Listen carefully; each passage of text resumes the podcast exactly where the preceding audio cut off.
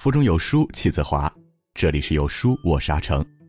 今天为您分享作者韦斯托的《把一件事儿坚持三十天》。如果您喜欢这篇文章，不妨在文末点个赞。接下来的三十天，喜不喜欢都要过。既然这样，何不做一点改变呢？国外有一个叫摩根的青年，每天闲得蛋疼。有一天突发奇想，连续吃三十天麦当劳会怎么样呢？他说干就干，一日三餐都吃麦当劳，连吃了三十天。他还用摄像机记录下这个过程。三十天后，摩根的体重增加了二十五磅，大约二十三斤，而且还患上了轻度抑郁和肝脏衰竭的现象。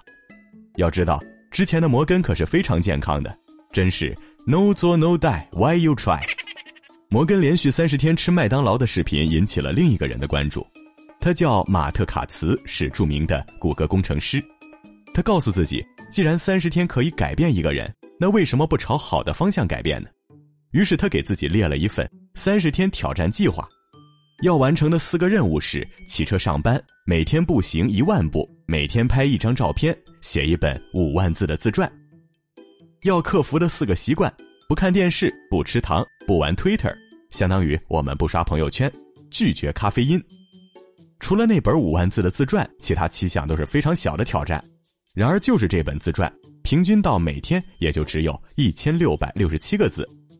三十天后，马特卡茨从一个肥胖的宅男工程师，变成了一个拥有健康、乐观、文采等多种美好品质的人。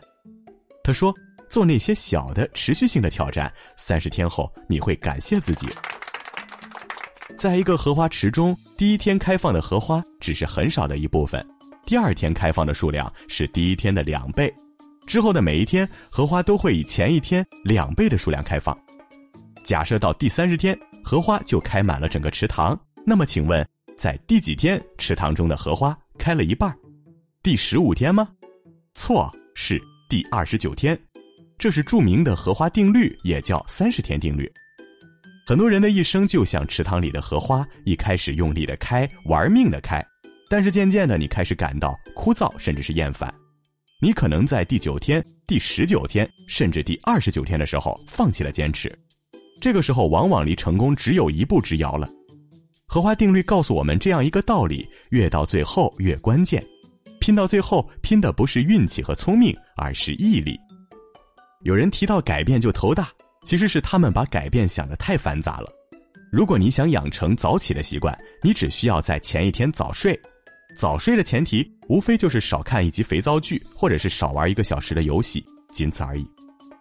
要记住，所谓改变，指的并不是脱胎换骨。改变就像蒸桑拿，红红脸，出出汗，排排毒，治治病。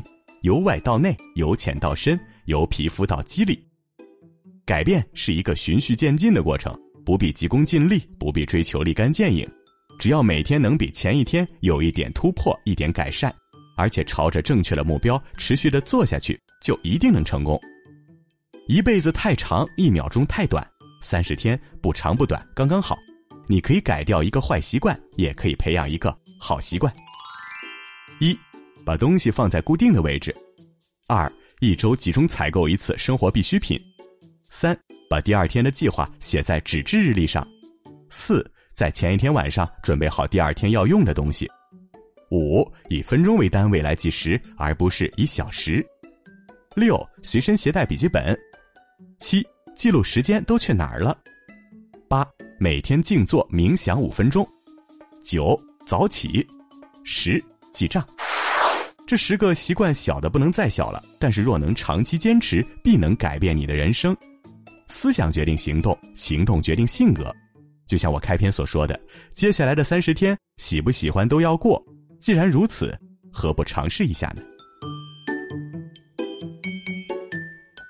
好了，在这个碎片化的时代，你有多久没读完一本书了？长按扫描文末二维码，在有书公众号菜单免费领取有书独家引进的外文畅销书四本，附中文讲解。欢迎大家下载有书共读 App 收听领读。我是阿成，我在山东烟台向您问好，记得在文末点个赞。